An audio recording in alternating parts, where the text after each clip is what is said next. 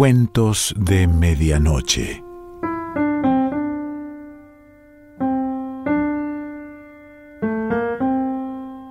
El cuento de hoy se titula La vida que soñamos y pertenece a Eduardo Sacheri.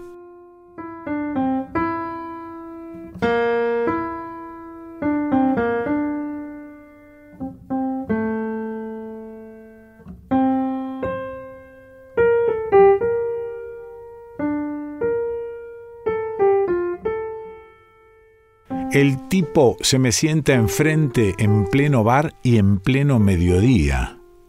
Y yo como no estoy demasiado acostumbrado a que alguien me reconozca como escritor, no tengo los reflejos demasiado avispados para pedirle que no lo haga. Hola, me saluda como si nos conociéramos de toda la vida. Vos sos Sacheri, ¿no? Además de que no pueda decir que sí ni que no, ya ha desplazado la silla al otro lado de la mesa y se ha acomodado. Se acomoda sobre la mesa con familiaridad y habla de nuevo. ¿Escribiendo algo? pregunta. Yo debería responderle que sí, que sí, que estaba escribiendo y que por eso sobre la mesa, además del pocillo vacío, están el cuaderno de hojas rayadas y la lapicera a cartucho de tinta azul lavable. Perdona la interrupción, sigue el fulano, que evidentemente considera que sí, que tal vez me ha interrumpido, pero que bien vale la pena, o que me lo tenía merecido. Pero es algo importante.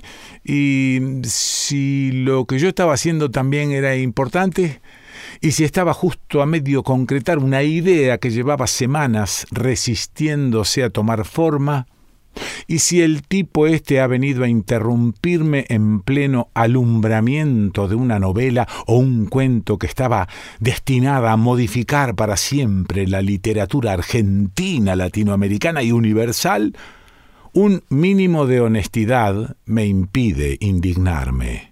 Nunca he estado ni cerca de revolucionar la literatura de Castelar o Ituzaingó, así que mucho menos estoy en condiciones de hacerlo con la de la patria, el continente o el mundo entero. De modo que le esbozo una mínima sonrisa y asiento como para invitarlo a que me diga lo que tenía que decirme. Tengo algo para contarte. Se interrumpe para mirar por sobre el hombro como si lo siguieran. Después se encara otra vez conmigo, yo lo dejo hacer. El mozo, que es amigo, me dirige una mirada de complicidad como para darme a entender que si necesito ayuda para echarlo, no dude en convocarlo en mi auxilio. Niego con la cabeza.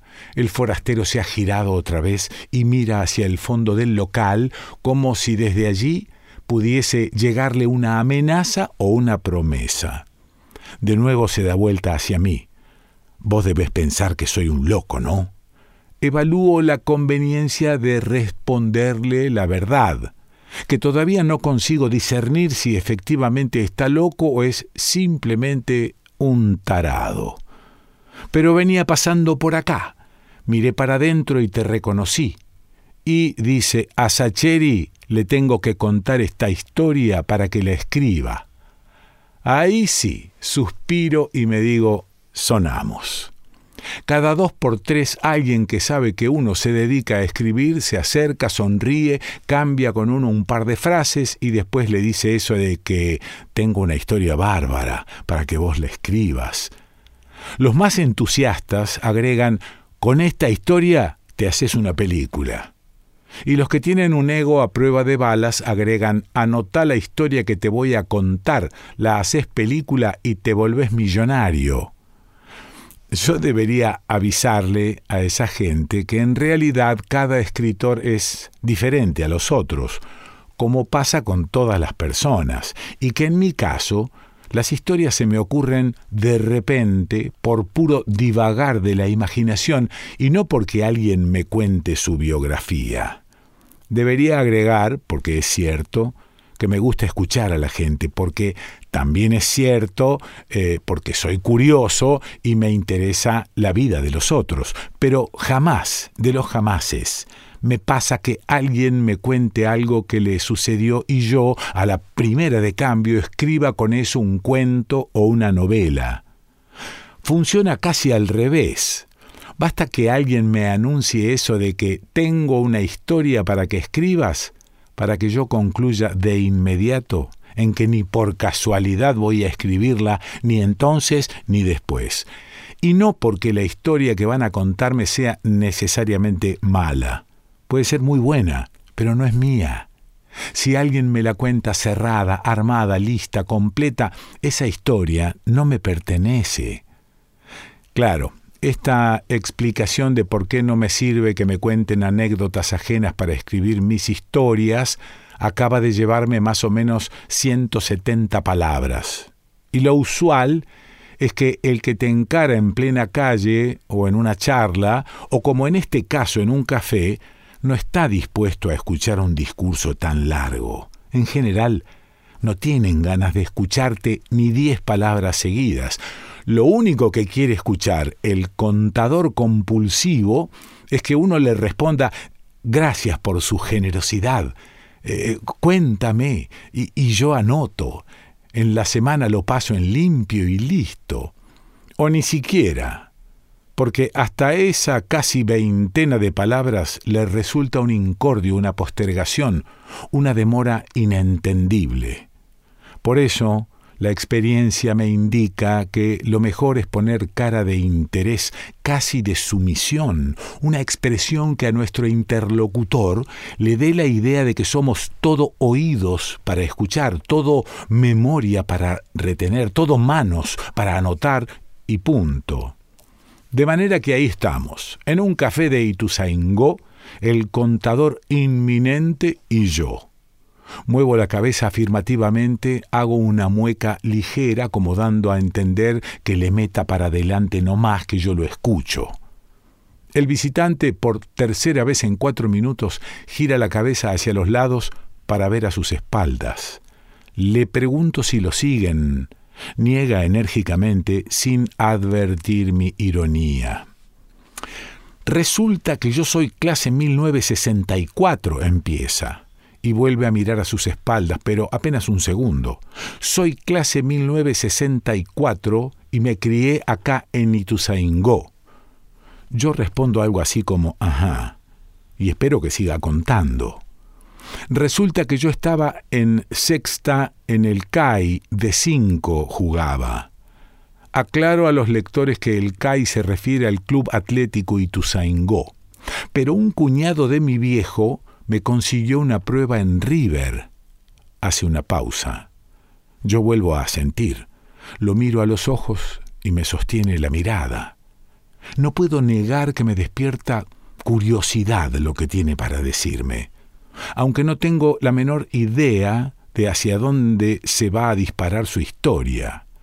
O en una de esas sí tengo idea. Ese hombre es un par de años más grande que yo, tiene el pelo mal peinado, usa un jean calzado por debajo de la panza y una chomba marrón con el cuello gastado. Su cara es absolutamente anónima, es decir, que yo conozco el final de la historia. La prueba en River terminó mal. De lo contrario, esa cara me resultaría familiar. Se me ocurre algo que parece un obstáculo en su historia y le pregunto pero si vos jugabas en Ituzaingó, se supone que no tenías el pase para jugar en River, o me equivoco. Mi objeción, en lugar de molestarlo, lo entusiasma. Se ve que le gusta que siga su relato con atención. Claro, Sacheri, es así. Pero este cuñado me lo podía arreglar en los dos lados, acá y en River. Si yo daba bien la prueba, quedaba. Vuelvo a asentir. Puede ser, suena verosímil. Y entonces lo invito a continuar. Éramos como trescientos ese día que probaban. Miraban así por arribita. El entrenador de la sexta era... El entrenador era...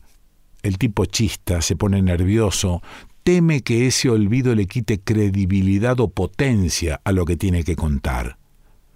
Me apena verlo así. Le digo que no se preocupe, que esos datos se completan después. No parece muy convencido, pero está tan empantanado que acepta la sugerencia. La cosa es que miraban así nomás. Pero al final me dijeron que volviese a la semana siguiente y yo volví. Hace una pausa porque le traen un café que pidió por señas. Le echa tres sobres de azúcar. Revuelve con ademán nervioso y parte del café se vuelca por encima del borde del pocillo. Se lo toma de un sorbo.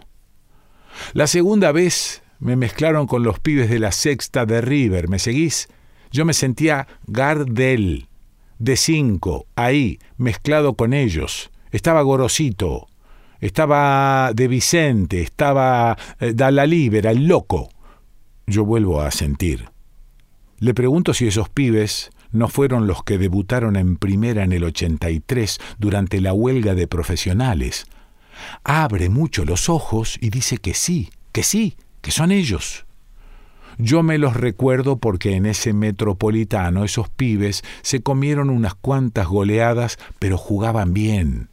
Y contra Independiente, que venía peleando el campeonato cabeza a cabeza con Ferro y con San Lorenzo, jugaron un miércoles a la noche y le empataron 0 a 0. Recuerdo que yo escuché ese partido por radio y tenía una calentura que bramaba. ¿Y si ese tipo sentado frente a mí ha sido uno de esos pibes? Se lo pregunto. Se me queda mirando un segundo y hace una mueca de disgusto. Esperá, Sacheri, que a eso voy. En ese momento no sé si el disgusto es por mi interrupción o por el desenlace de las cosas. Me mantengo callado. ¿Sabés lo que jugué ese día, Sacheri? ¿Sabés lo que jugué? Así de chiquita la hice. A De Vicente no se la dejé tocar en todo el partido. A Pipo, a Gorosito, lo tuve loco, loco lo tuve. Metí un tiro en el travesaño. ¿Qué número 5 conoces que en la primera práctica con River meta un tiro en el travesaño? Digo que no conozco ninguno, lo que es cierto, pero más que nada lo digo para hacerlo sentir bien, porque es lo que espera que responda. Le pregunto su nombre, me lo dice. Su nombre, tal como venía suponiendo, no me suena para nada. Volvemos a mirarnos. El gesto se le ha vuelto amargo. Claro, pienso, está llegando al final. Cuando terminó el partido, el técnico me dijo que jugaba bárbaro, que quedaba en River. Amaga con buscar los cigarrillos en el bolsillo de la chomba. Le señalo el cartel de prohibido fumar y asiente sin ganas. Los deja donde estaban. ¿Y al final qué pasó? Quiero saber. Lo que pasa siempre. Arranca, indignado. El cuñado este se demoró con los papeles. Hubo un lío en el club con uno de la comisión. Y después vino lo de Malvinas. Vuelvo a mirarlo. Se encoge de hombros. Me convocaron. Y tuve que ir, ¿te imaginas? Yo me acomodo en la silla, claro, comento. Y después me callo la boca mientras saco cuentas. Pero si vos me hubieras visto, Sacheri, esa pelota, ¡pum!, en el travesaño, casi se lo rompo. El nombre del arquero no me lo acuerdo, pero casi se lo rompo. Por el silencio que hace al final, veo que ahí termina la historia. Vuelve a mirarme. Seguro que vos de acá sacas un cuento. De nuevo la seguridad, la confianza, la certeza de que me ha obsequiado una historia buenísima Mientras le digo que se vaya tranquilo, que yo le invito el café, le digo que no sé, que tendré que pensarlo, que en una de esas. No parecen molestarlo mis evasivas. Como si haber desembuchado su historia fuera suficiente. Mientras se pone de pie, arrastrando la silla hacia atrás, me tiende la mano y se la estrecho. Me pregunto cuánto será verdad y cuánto será mentira de eso, de la prueba de jugadores, de Gorosito y compañía, del tiro al travesaño. Lo de Malvinas ya sé que es verso. A las islas fueron los pibes de la clase 62 y de la 63, no de la 64. ¿Me lo habrá dicho para enternecerme o estará convencido de que así fueron las cosas? A veces pasa que uno, de tanto contar una historia embellecida con mentiras, termina por convencerse de que esas mentiras son verdades, o más aún, cuando uno está convencido de que la vida fue injusta con uno, de que la vida lo castigó con una existencia menos deslumbrante, menos exitosa, menos brillante de lo que uno imaginó, las mentiras son casi un acto de justicia, un parche para enderezar un destino que no merecimos. El tipo sale del café y me saluda a través de la vidriera. En una de esas debería haberle avisado eso de Malvinas, para que la próxima vez que cuente su historia evite esa trampa tan fácil de desactivar. Pero cuando salgo a la vereda, a los cinco minutos, ya no está por ningún lado. Ojalá lea esta nota de El Gráfico, o que alguien que le haya escuchado la historia la lea y lo avive del asunto. Eso sí, espero que nadie le recrimine la mentira en la cara, ya que la suerte nos impide vivir la vida que quisimos, que por lo menos la fantasía nos permita contar la vida que soñamos.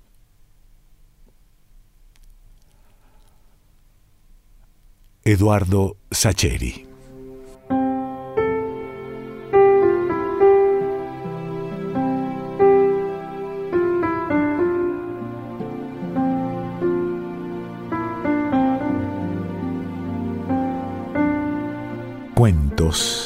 de Medianoche.